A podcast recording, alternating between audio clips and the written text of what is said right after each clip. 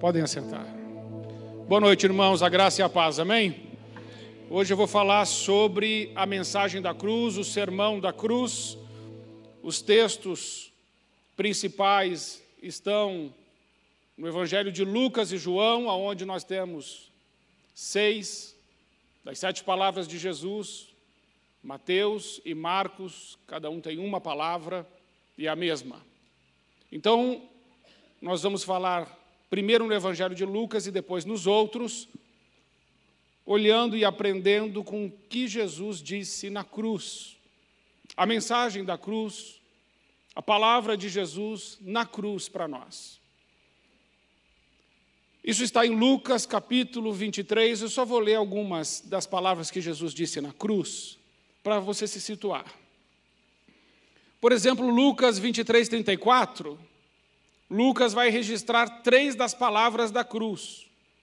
Lucas 23, 34, e dizia Jesus: Pai, perdoa-lhes, porque não sabem o que fazem.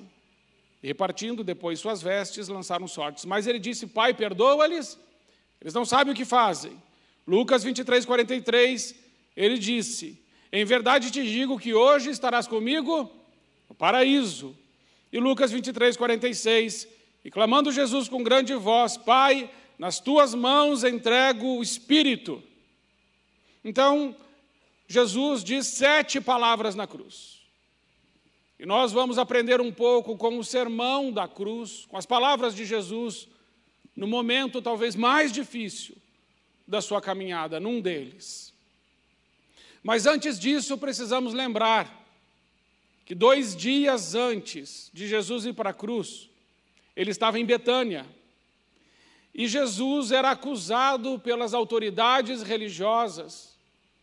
Ele era ele era como se fosse escaneado, andavam com uma lupa em cima de Jesus as autoridades religiosas da época, queriam pegar Jesus em algum erro. As autoridades que me refiro é o sinédrio. O sinédrio tinha inveja de Jesus. O sinédrio não tinha poder. O sinédrio estava falido. Aliás, a religião, quando Jesus estava naquela época, estava falida. Haviam dois sumos sacerdotes. Isso não era possível, só era possível porque já estava falido, já estava corrompido. E esses líderes religiosos que não tinham poder nenhum em Deus, mas se escoravam na religião. Eles buscavam pegar Jesus em algum erro e queriam matar Jesus. Durante todo o ministério de Jesus, os fariseus perseguiram Jesus. Mas na última semana, mais no finalzinho do seu ministério, quem persegue Jesus muito forte são os saduceus. E os saduceus são a elite religiosa, eles fazem inclusive parte do sinédrio. E são os saduceus que ficam lá no templo trocando as moedas das pessoas que vêm de fora pelas moedas do templo, fazendo câmbio e ganhando muito dinheiro. E Jesus os irrita profundamente quando ele vai no templo, vira a mesa dos cambistas, faz um chicote com as cordas e começa a virar aquelas mesas e dizer: não transformem a casa do meu pai num comércio, numa casa de venda. Então, eles ainda estavam com mais ódio e mais raiva de Jesus. Mas ao mesmo tempo que as autoridades queriam matar Jesus, o povo amava Jesus, porque sabia da sua palavra, dos seus milagres, do seu poder. Jesus é odiado por uns, e amados por outros. O Evangelho de Marcos deixa isso muito claro. Ninguém pode permanecer neutro diante da pessoa do nosso Senhor Jesus Cristo. Mas Jesus, dois dias antes da sua crucificação, estava a Betânia, e depois disso, a Bíblia vai dizer que ele sai e na sua caminhada ele vai a Jerusalém. E Jerusalém a multidão já está esperando, a multidão está cantando, a multidão está louvando e dizendo: Hosana nas alturas, bendito é aquele que vem em nome do Senhor. E Jesus vai entrando em Jerusalém, mas chega um momento que Jesus para. E Jesus ora Jerusalém. E olha uma Jerusalém impenitente, uma Jerusalém rebelde, uma Jerusalém assassina de profetas, uma Jerusalém com o coração endurecido, com os ouvidos tampados para a voz do Senhor. E ele diz: Jerusalém, Jerusalém, eu quis te ajuntar com uma galinha junto aos seus filhotes debaixo das suas asas, mas você não quis. Por isso eu deixo a sua casa desolada. Jesus chora, porque Jerusalém não havia ainda entendido o tempo da sua visitação. Jesus chora, porque ele vê Jerusalém entrincheirada, sitiada, ele vê a dispersão dos judeus. Ele vê o templo ser destruído. Ele vê os judeus sendo mortos. Ele vê o general Tito. Tudo isso Jesus viu. E ele chorou sobre a cidade de Jerusalém. Mas depois disso, Jesus vai para o cenáculo. E no cenáculo, na última ceia, Jesus está lá sentado à mesa com seus discípulos, mas ele deixa a mesa dos apóstolos. Ele se cinge com uma toalha, ele pega uma bacia e ele começa a lavar os pés dos seus discípulos.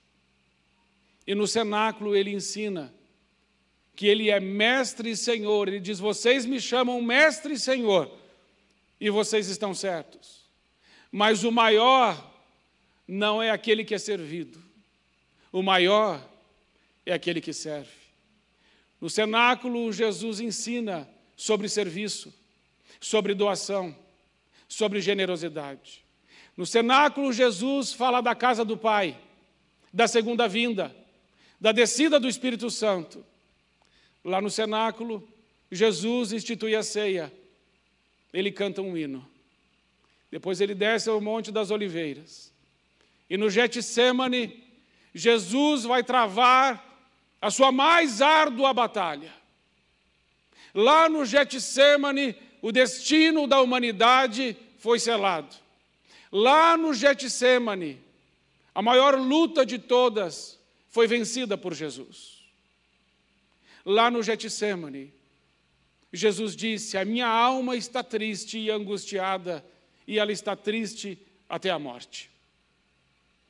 E os seus discípulos não podiam consolá-lo, porque não conseguiam. E Jesus tem o seu suor como sangue, porque ele foi esmagado pelas nossas transgressões, ele foi moído pelos nossos pecados. Mas o castigo que nos traz a paz estava sobre ele, e pelas suas pisaduras, pelas suas feridas, nós fomos sarados. Naquele lugar onde Jesus estava inconsolável, o Pai que o ama envia um anjo e este anjo o consola. Mas depois do Getsemane, Jesus é preso pelo Sinédrio e é acusado de dois graves crimes. Primeiro, conspiração contra César. Segundo, blasfêmia contra Deus. As acusações são falsas. Jesus é preso na calada da noite por um sinédrio invejoso e corrompido. E Jesus depois é entregue a Pilatos, que verifica e constata que não havia crime religioso e também não havia um crime político. Mas ele, por covardia, lava as suas mãos e entrega Jesus Cristo para ser crucificado. Mas Jesus Cristo não é alvo da fraqueza de Pilatos, também não é alvo de um sinédrio corrupto. Tudo o que está acontecendo já havia sido planejado pelo Pai. Tudo isso, irmãos, é o plano de Deus se cumprindo para a nossa salvação. Então Jesus vai para aquela cruz. Às nove da manhã, Jesus é crucificado, da sexta-feira. E ali ele já foi humilhado. Os soldados já colocaram na cabeça dele uma coroa de espinhos. colocaram sobre ele uma túnica, e pegaram varas e batiam nele e diziam: Salve o rei! E se dobravam diante de Jesus, fazendo chacota e humilhando Jesus. Ele ainda enfrenta os açoites, as gusparadas, as palavras de maldição, o escarnecimento, a humilhação, o peso da cruz, que ele não consegue carregar, ele tomba. Então um homem, Simão Sirineu, o ajuda a levar a cruz até o final, porque ele já não tinha mais forças. E Jesus é pregado naquela cruz. Pregado naquela cruz por amor de nós. E Jesus fica das nove da manhã até as seis da tarde. Irmãos, são seis horas. Seis horas. Eu não sei se você já teve alguma dor, algum problema, que parece que um minuto leva um ano quando você está sentindo dor. Jesus ficou seis horas agonizando naquela cruz. E agonizando naquela cruz, ele vai falar. Agonizando naquela cruz, ele vai nos ensinar. E a primeira palavra da cruz é: Pai, perdoa-lhes. Eles não sabem o que fazem. Diferente de todos os outros que já foram crucificados de acordo com a história, que praguejavam, que se irritavam, que lançavam palavras de blasfêmia contra Deus e de juízo contra os homens. Jesus diz: Pai, perdoa-lhes. Jesus não fala nada sobre Pilatos. Jesus não fala nada sobre o sinédrio. Jesus não fala nada sobre a multidão. Jesus olha para os homens e diz: Pai, perdoa-lhes, porque eles não sabem o que fazem. Jesus não foi levado a dizer uma palavra diferente por causa das coisas que sofreu. Jesus poderia ter dito o que quisesse dizer, mas ele escolheu dizer: Pai, perdoa-lhes. A primeira lição que eu tiro disso, irmãos, é que nós não temos o direito de sonegar o perdão a quem quer que seja. Nós não temos o direito de nos sentirmos ofendidos, magoados. Nós não temos o direito, irmãos, de dizer que atacaram a nossa honra ou nos fizeram alguma coisa e por isso vamos sonegar o perdão. Nós não temos este direito, porque Jesus, passando tudo o que passou, sem pecado, sendo santo, nunca houve dolo nos seus lábios, nunca transgrediu, e disse: Pai, perdoa-lhes. Existe alguém que você precisa perdoar? Talvez as pessoas mais difíceis de perdoar não seja as que estão longe, talvez seja aquelas que estão perto de você. As da família. Seja como for, perdoe. A segunda coisa que eu aprendo é que ele diz: Pai, perdoa-lhes, eles não sabem o que fazem. Jesus atenua a culpa, ele diminui. Isso significa que ele olha para você e para mim e ele sente compaixão ele olha para nós como que se dissesse assim: Eu sei, meu filho, você errou, mas eu sei o que aconteceu. Eu sei o que você passou. Eu sei das suas lutas. E eu já pedi para o Pai: perdoa. É necessário que confessemos os nossos pecados.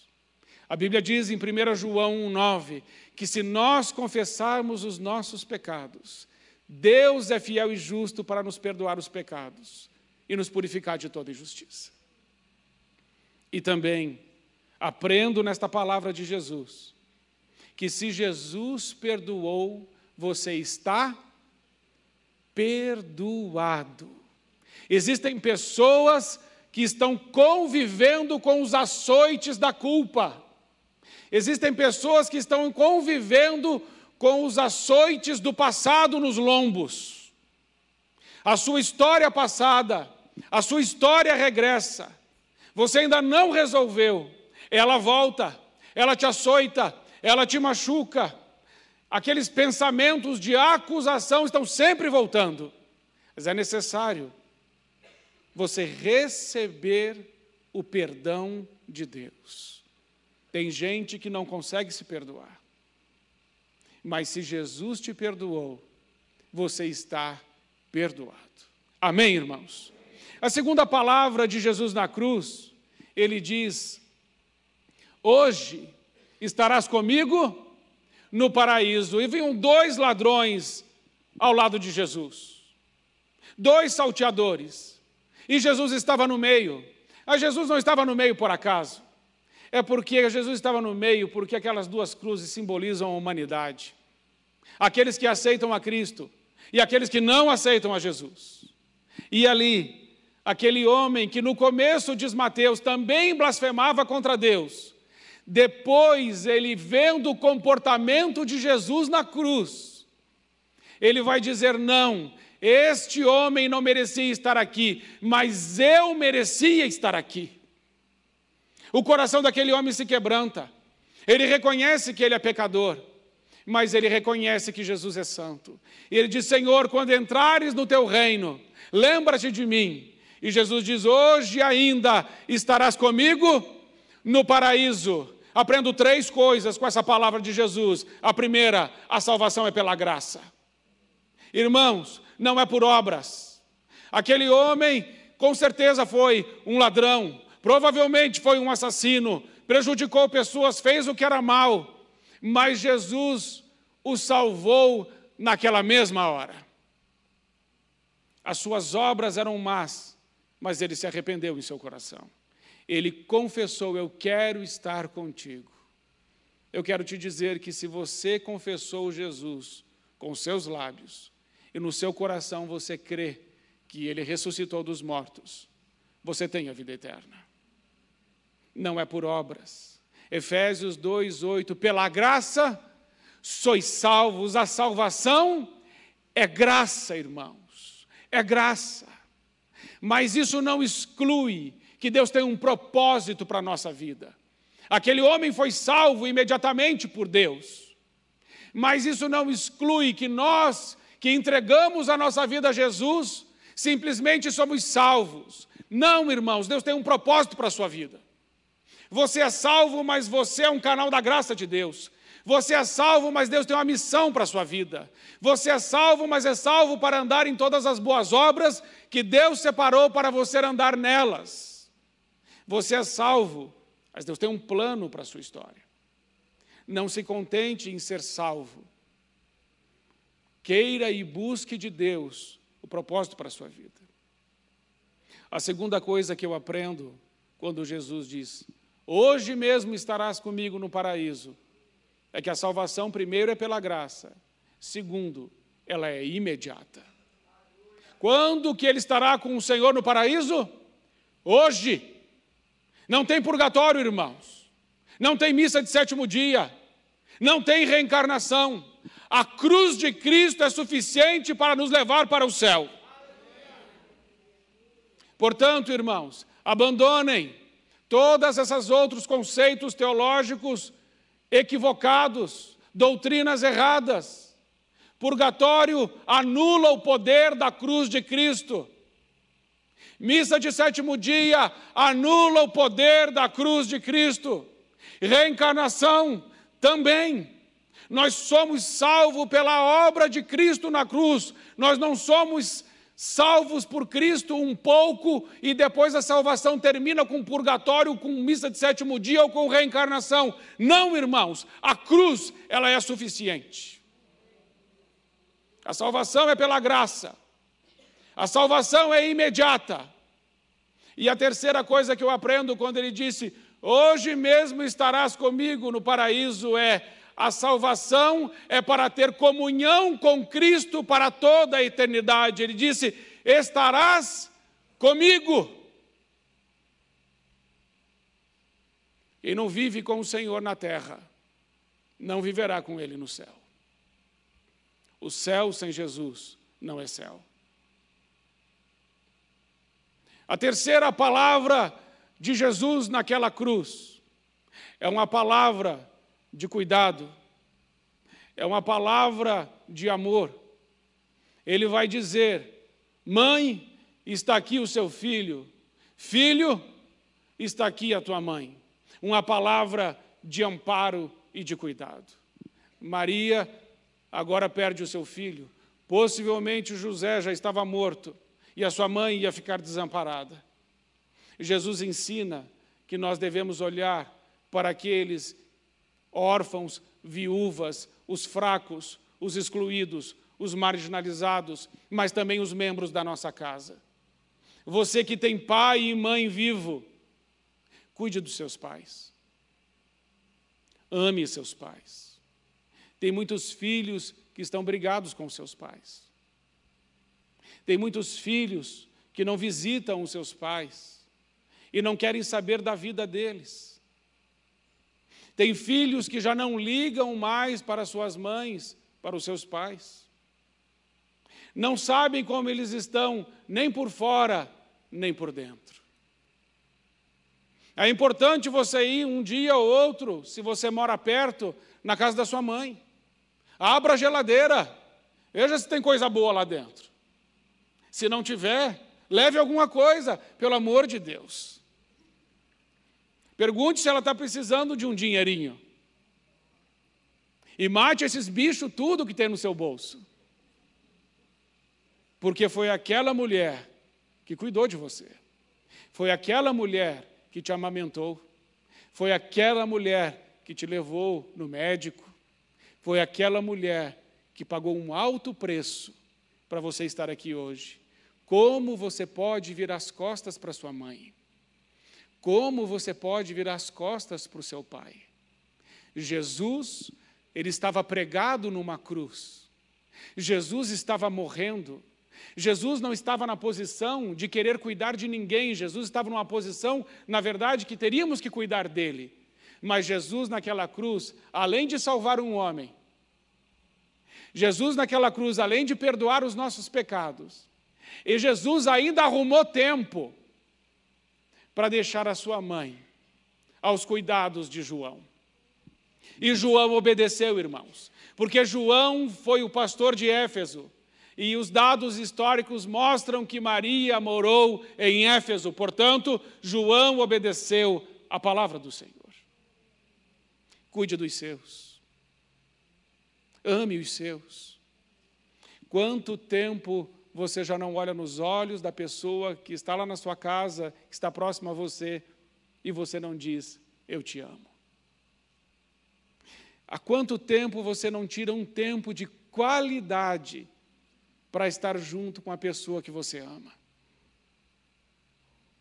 Ah, irmãos, eu sempre brinco com isso, mas isso é verdade.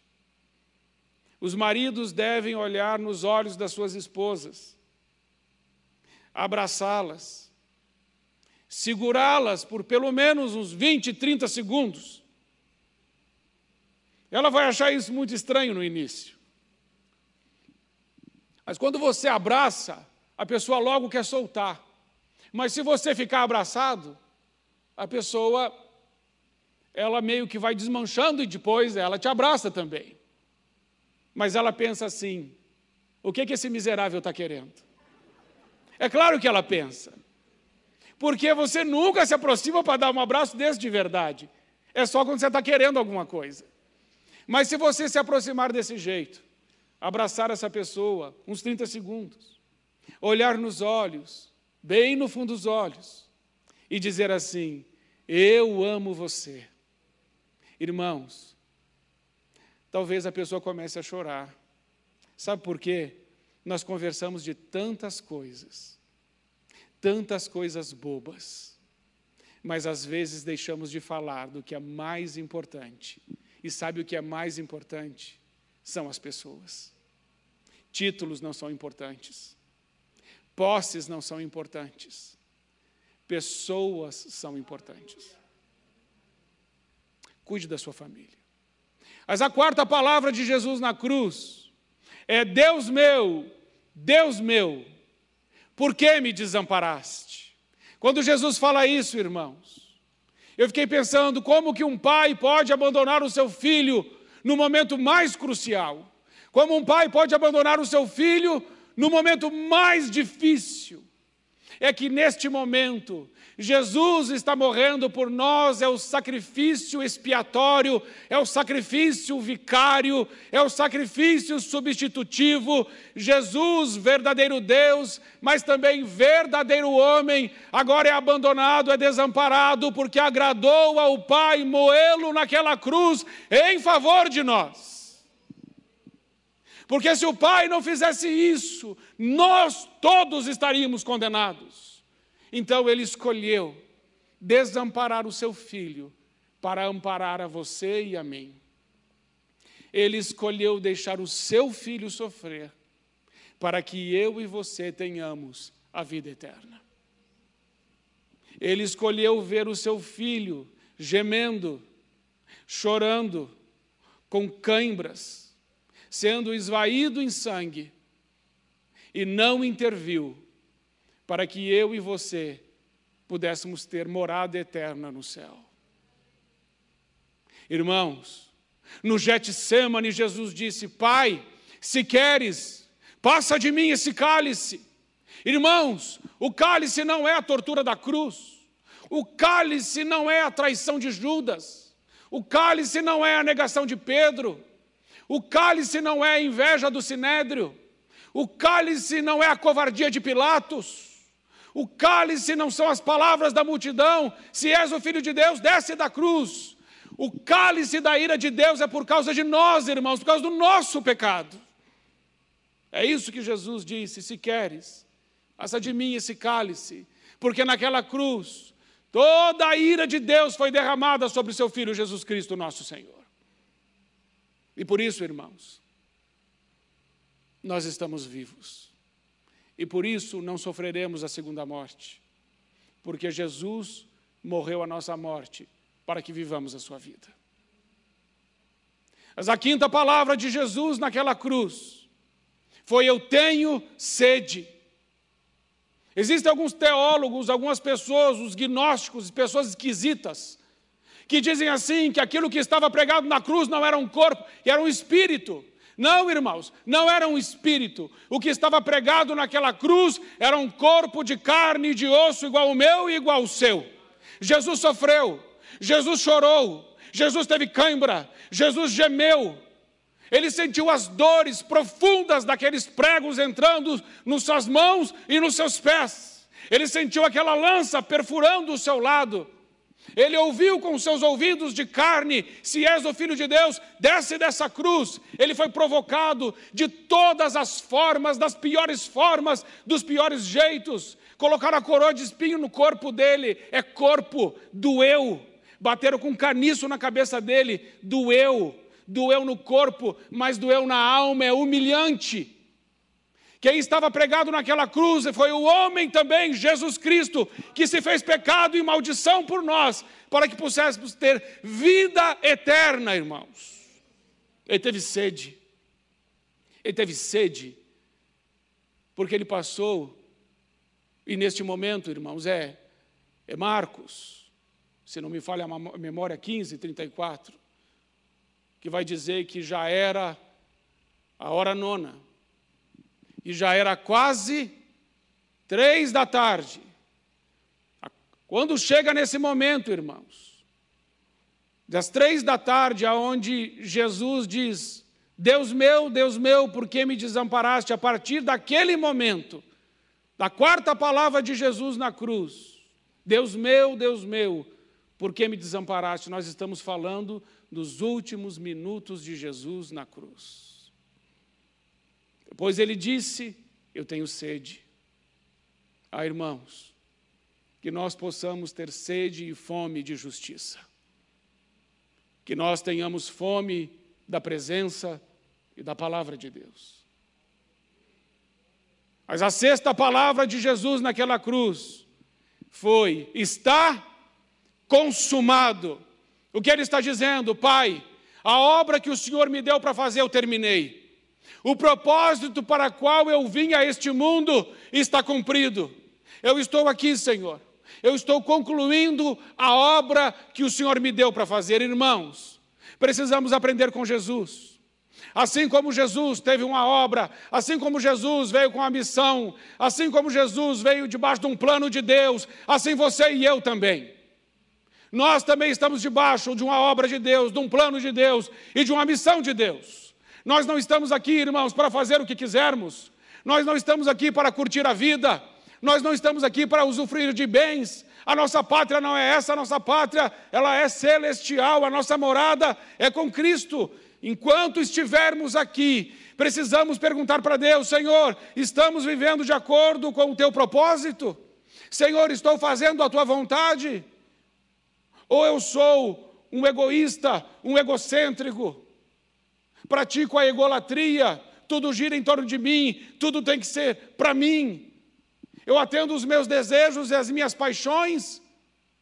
Ou eu me dobro diante do Senhor e digo: Senhor, cumpra-se em mim a sua vontade. Porque todo aquele que quiser seguir a Jesus terá que negar a si mesmo, renunciar a si mesmo, pegar a sua cruz e segui-lo. Não dá para satisfazer os desejos da carne e seguir a Jesus. Que todos nós, irmãos, possamos chegar ao final da nossa vida e dizer o que Jesus disse: está consumado. Essa palavra consumado, no grego, significa tetelestai, que significa está quitado. É quando alguém te dá uma tarefa, você dá uma tarefa para um filho, e o filho conclui a tarefa, ele volta e diz: Pai, terminei a tarefa. Tetelestai. É quando você vai, compra um carro financiado, e depois, quando você paga a última parcela, e aí lá no documento está escrito quitado. Acabou. Tetelestai. Finalizou. É como, irmãos, cumprir toda a dívida, pagar toda a dívida. Por isso, Colossenses 2,14 diz que Jesus, naquela cruz, anulou o inscrito de dívida que havia contra nós, cravando-a no madeiro. Jesus pagou a dívida, você não deve mais nada. Você foi comprado pelo precioso sangue de Jesus. E a última palavra de Jesus foi: Pai, nas tuas mãos eu entrego o meu espírito. Amados irmãos, nas mãos de quem está o nosso espírito? nas mãos de quem está a nossa vida? Nas nossas? Nas do mundo? Nas dos homens? Jesus entregou o seu espírito nas mãos do Pai. Jesus expirou depois de entregar o seu espírito. Ninguém tirou a vida de Jesus. Jesus a deu. e Ele deu voluntariamente por mim e por você. O que temos feito com Jesus Cristo, o Filho de Deus. O que temos feito com Jesus, chamado Cristo. Como as nossas vidas glorificam o nome de Jesus. Como as nossas vidas são vividas à altura da cruz. nossa vida pode ser melhor. Quando olhamos para a cruz de Cristo e até onde Ele foi, podemos fazer um pouco mais, irmãos. Podemos perdoar as pessoas, não podemos? Podemos perdoar. Podemos abrir as nossas bocas e dizer: do Evangelho de Jesus, para que sejam pessoas salvas. Podemos tratar bem a nossa família, não podemos?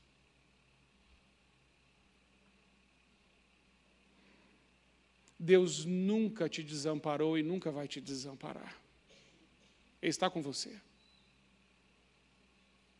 Podemos ter sede e fome de justiça. Podemos pedir para Deus, Senhor, quero cumprir o teu propósito. Para que finalmente, no final da nossa vida, possamos dizer como Jesus: Pai, nas tuas mãos eu entrego o meu espírito. Como você está vivendo a sua vida diante da cruz?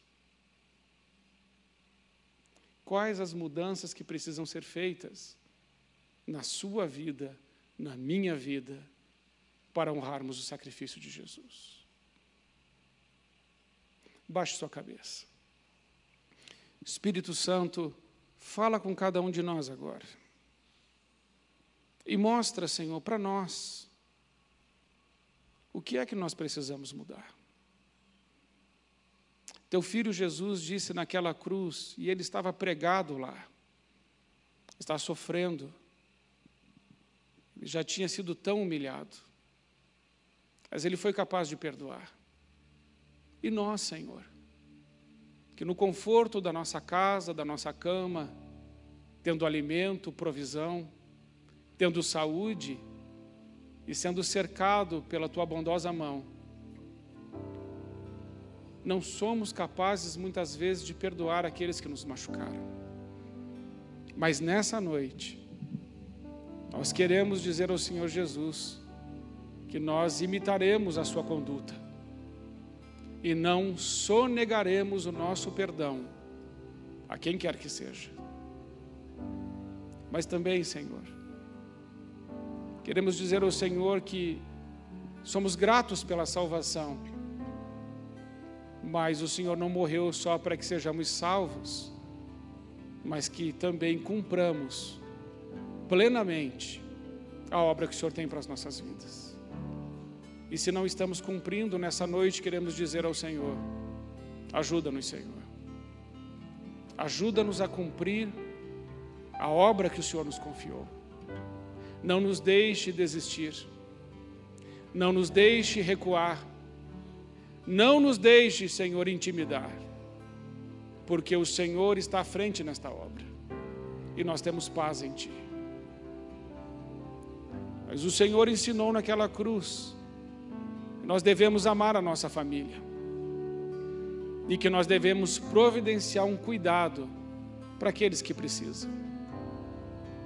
E nós queremos dizer essa noite, Senhor, que nós amamos a nossa família. E se temos sido negligentes, te pedimos perdão. E pedimos que o Senhor nos ajude a ser um canal de bênção na nossa família, mas também na vida daqueles que precisam. O Senhor foi desamparado, mas nós não. O Senhor intercedeu por nós naquela cruz.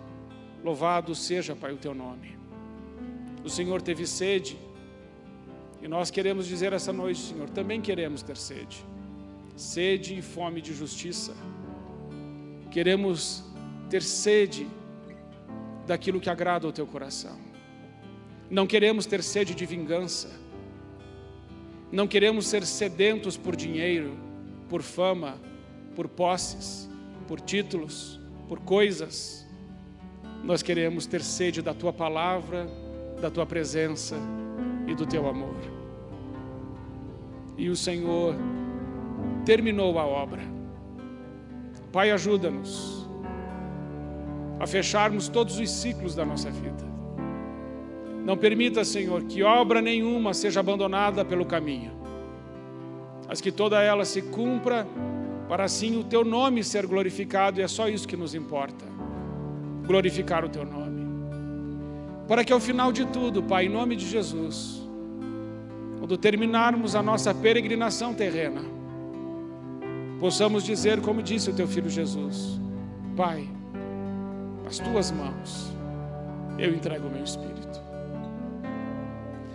Se você tem algum desses motivos de oração, deixe o seu lugar e venha até aqui à frente. A igreja pode ficar em pé e eu quero pedir que você venha e faça essa oração no altar. No altar do Senhor. Pode vir, deixe o seu lugar. Pode vir. Vamos orar juntos nome de Jesus. Se há alguém aqui esta noite que quer entregar a sua vida a Jesus, Essa é a hora. É a hora de você vir e dizer: Senhor Jesus, eu entrego a minha vida nas tuas mãos. Pode vir que eu te espero. Entregar a minha vida nas mãos de Jesus. Talvez você tenha dúvidas sobre a sua salvação.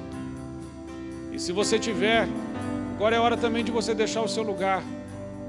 Porque Jesus já escreveu teu nome no livro da vida. Não duvide. Se você confessou Jesus, você é salvo. Vamos orar.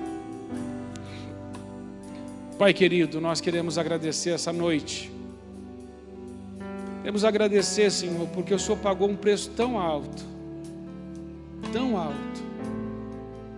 Quando pensamos no teu sacrifício, é um preço tão alto que o Senhor pagou por nós.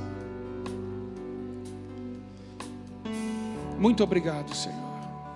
Senhor, nós não temos palavras para te agradecer. O que o Senhor fez por nós é tão maravilhoso, é tão grande. Pai, não deixa a gente perder essa visão de até onde o Senhor fez por nós, até onde o Senhor foi por nós. Pai, não deixa a gente perder a visão de como o Senhor foi desapegado aqui na terra. Mas o Senhor nunca desapegou do Pai, só das coisas. Senhor nos ensine a viver uma vida mais simples Nos ajude, Senhor. Pai, muito obrigado, porque se cada um de nós nesta noite que confessa o Teu nome, se cada um de nós acontecer alguma coisa e nós morrermos, não tememos, porque estaremos contigo. Pai, muito obrigado, Senhor, porque eu creio que algumas pessoas sairão daqui esta noite, irão decidir perdoar pessoas, reconciliar com a família. Acredito, algumas pessoas aqui essa noite irão mudar o seu estilo de vida para viver o estilo de vida de Jesus. Menos foco nas coisas, mais atenção para as pessoas. Quando olhamos para a cruz, vemos um Deus morrendo por pessoas, por nós. Ensina-nos, Senhor, a amar as pessoas, a nos aproximar das pessoas e coloca uma ousadia nos nossos lábios para falarmos do teu amor para elas também, para que sejam salvas e libertas. Ajude-nos, Senhor, a terminar o que o Senhor nos deu como missão para fazer, em nome de Jesus. Amém. Amém, irmãos?